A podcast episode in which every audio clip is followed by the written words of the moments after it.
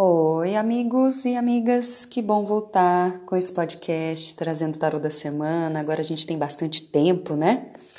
E,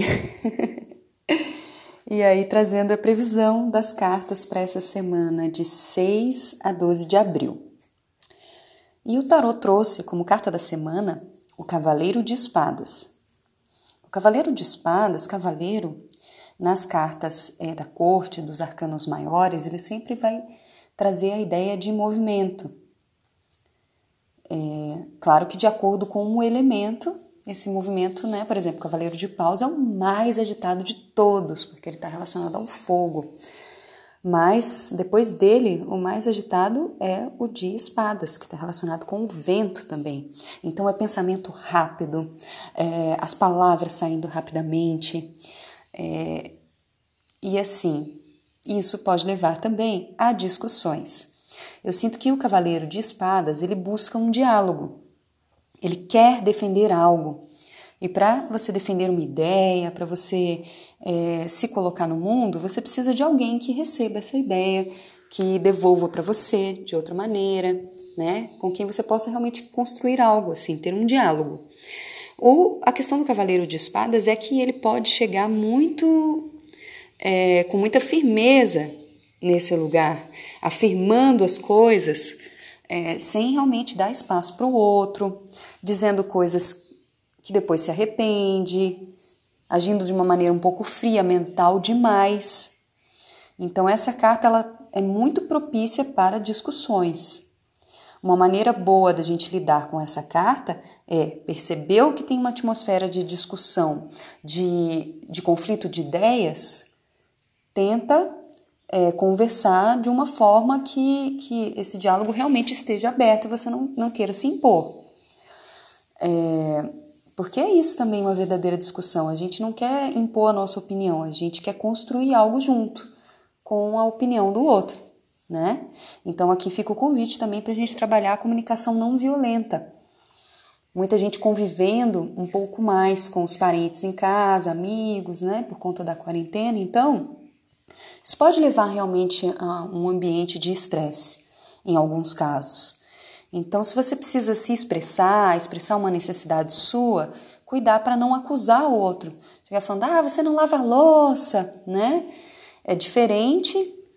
Você não arruma casa, você não se importa. É diferente do que você chegar e falar assim: olha, é, eu estou incomodada com a, a, com a atmosfera da casa, com a energia da casa, porque eu tenho necessidade de de ter uma casa limpa, de estar numa casa limpa. Isso me faz bem, me deixa relaxada. E eu tô vendo que você não tem a mesma necessidade que eu. Como que a gente pode trabalhar para que o ambiente fique relaxado para os dois? Então isso é construir algo junto, não é você querer impor e nem acusar o outro, né? Só um exemplo.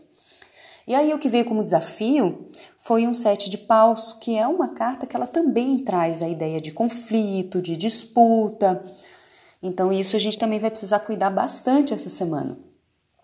Por outro lado, o Sete de Paus faz um convite para a gente defender é, a nossa posição. Então, junto com esse Cavaleiro de Espadas, realmente o convite é, é vem para a luta. Então, se você às vezes tem alguma situação mal resolvida, esse seria um bom momento para você olhar para isso, se você tem algum projeto que precisa ser tirado da gaveta, o convite é para você colocar uma energia, se esforçar. Vai ser um pouco mais difícil esse esforço. É uma semana que ela vai exigir mais esforços em vários aspectos. Nada vai vir muito fácil com esse sete de paus. Mas ao mesmo tempo vem a promessa de que se você colocar energia, você tem chances de conseguir, você tem chance de se dar bem. Então é uma semana que está dizendo isso, olha, nada vai vir de graça para ninguém, a gente vai ter que se esforçar, a gente vai ter que trabalhar, mas se a gente focar e colocar é, energia no que, nos, nos nossos propósitos, a gente tem tudo para conseguir. Então é isso, sim, né? Esse sete de paus, ele fala, paus é o, é o naipe do tarô ligado ao elemento fogo, ligado à energia. Então é uma semana que vai exigir bastante energia. A gente vai se ver fazendo várias coisas ao mesmo tempo. Então por isso que também é importante ter foco, né? E para quem está se sentindo sem energia, e sabe que tem um monte de coisa que deveria estar fazendo ou poderia estar fazendo, o convite é esse. Levanta a bunda da cama, se esforça que vai valer a pena. Sabe por quê que vai valer muito a pena? Porque o que veio a nosso favor é a carta do mundo.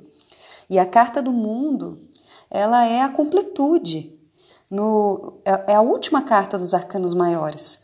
Ela traz a promessa da união entre masculino e feminino, união entre diferentes polos. Quando eu digo masculino e feminino, eu quero falar de, de diferentes polos, passivo e ativo. Isso não é diretamente ligado à sexualidade, entende?